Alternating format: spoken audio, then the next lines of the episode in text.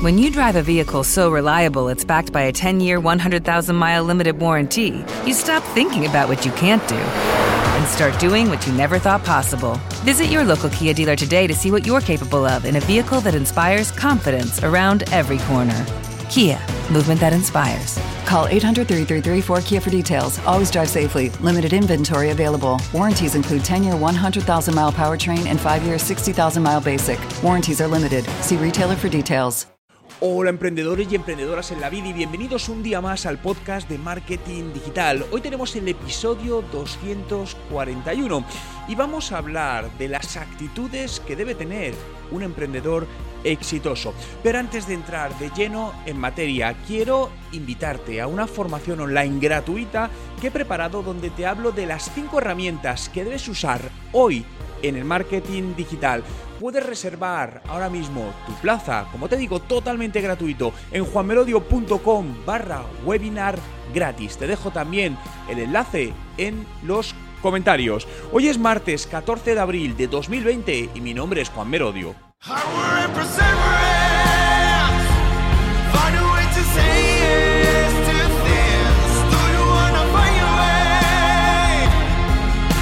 Recuerda, no hay nada que no puedas hacer en tu vida.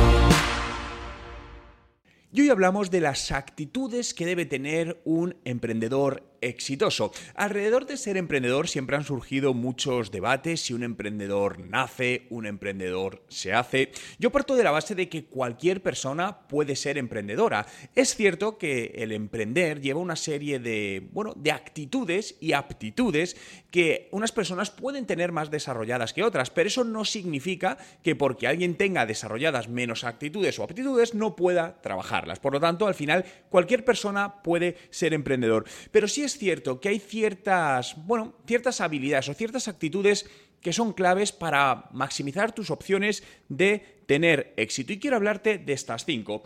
La primera es estar especializado en un nicho concreto, tener conocimiento de un nicho de mercado. Cuando vas a comenzar un proyecto en determinado área, es prácticamente imprescindible que seas muy conocedor de ese área.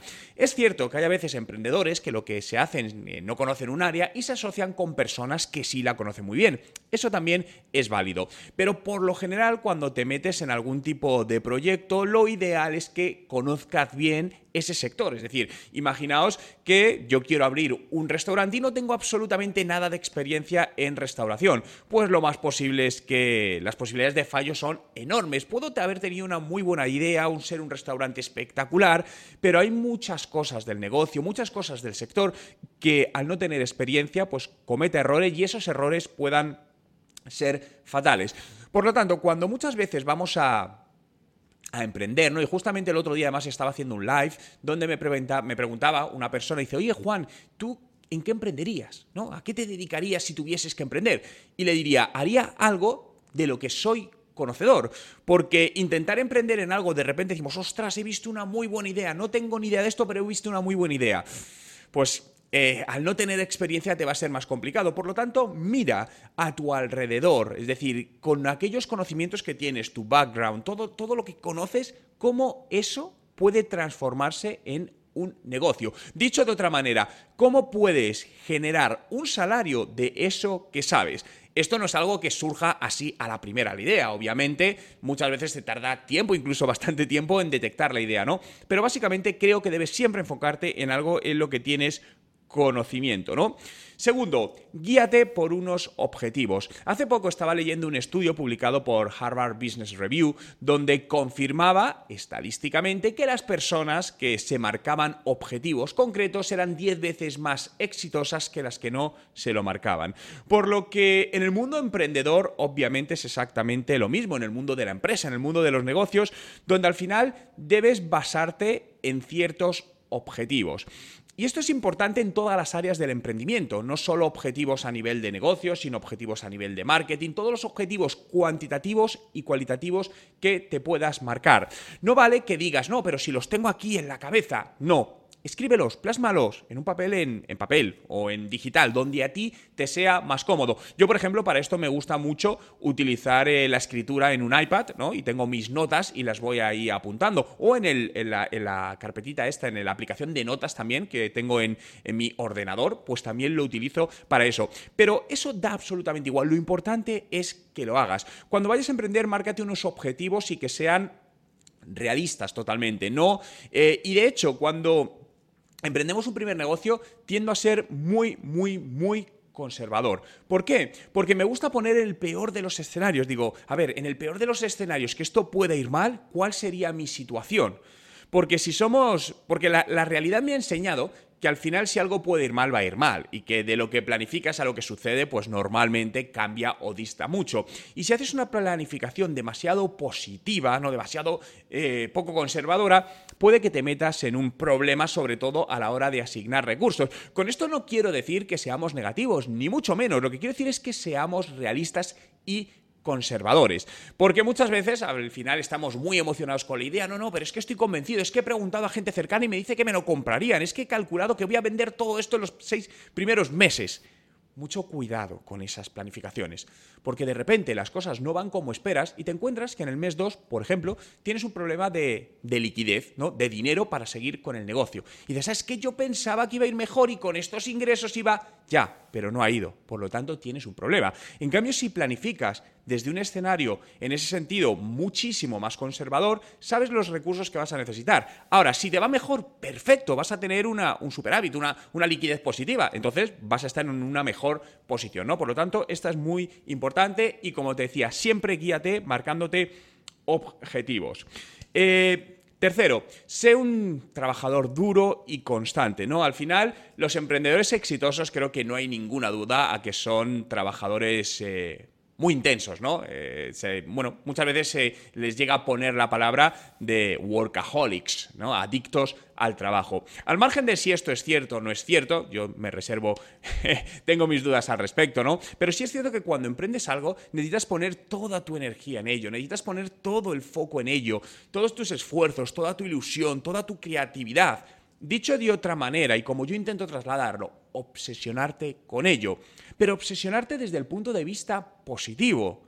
Y esto es algo que me he dado cuenta que cuando emprendo algo y realmente me obsesiono con ello, los resultados son mejores que cuando emprendo algo y no estoy realmente obsesionado por ello.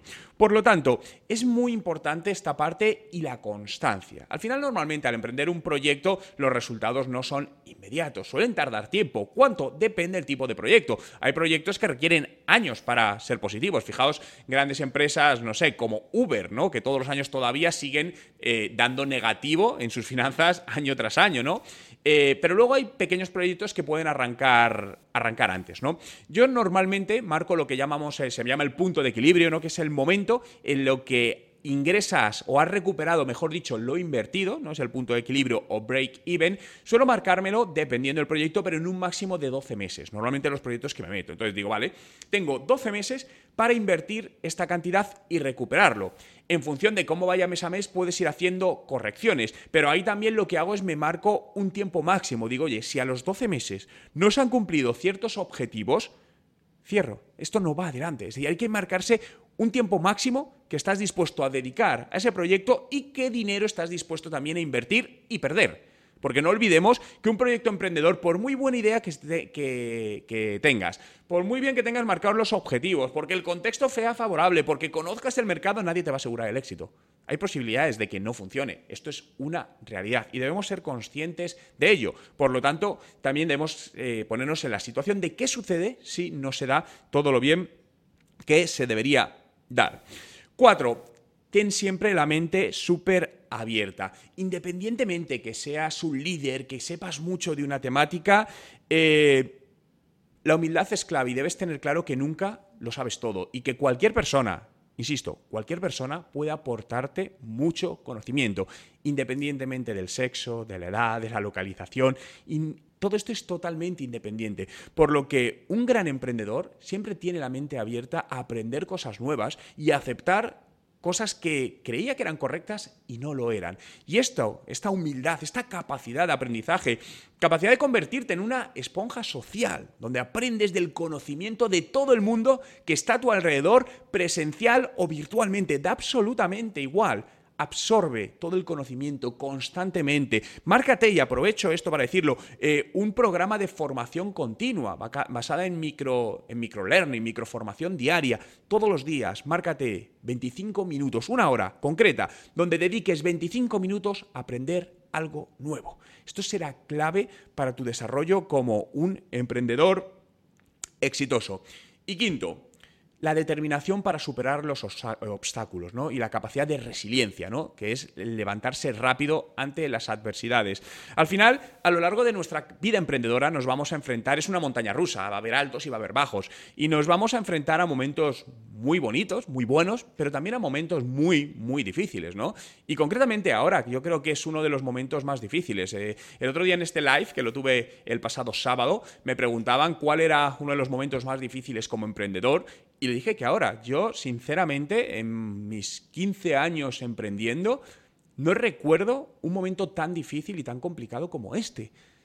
Es decir, hemos podido tener altibajos, cosas mejores, cosas peores, pero realmente el momento que estamos viviendo ahora, por lo menos que yo haya vivido, en 15 años, insisto, es el más complicado, pero con diferencia, por distintas razones, razones de contexto, razones eh, también de de que no se sabe qué va a pasar, ¿no? Hay muchas razones que, lo hagan, ¿no? Pero independientemente de eso, siempre un emprendedor tiene que tener la actitud de decir, vale, esto es lo que hay, no pasa nada, no puedo cambiar ahora. Con esto que hay, ¿cómo puedo seguir adelante? Es esa resiliencia, ¿vale? Se me cae esto, ¿cómo puedo seguir adelante? ¿Cómo puedo sacar algo nuevo? Si algo en lo que ha habido mucho esfuerzo, y esto lo digo porque en primera persona, y por una situación como esta se viene 100% abajo, Da pena, es triste, sí, pero es lo que es, no pasa nada, sigamos adelante, montemos otra cosa, busquemos una manera lateral de salir adelante. Y esto es la capacidad emprendedora, siempre, siempre adelante, ¿no? Como dice la frase, para atrás ni para tomar impulso, aunque es cierto que a veces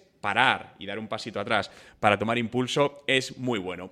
Muchas gracias a todos por estar ahí un día más, por hacer realidad este podcast Marketing Digital día a día. Síguelo en Spotify, busca Juan Merodio y acceda a más de 1300 podcasts que tengo ya publicados. Se dice pronto, son muchas horas de contenido de valor y diariamente publicaré un nuevo podcast para seguir ayudándote en tu rutina emprendedora como empresario para mejorar tu proyecto de vida, tu proyecto emprendedor tu negocio. Muchas gracias por estar ahí, quedaros en casa, cuidaros y nos vemos mañana.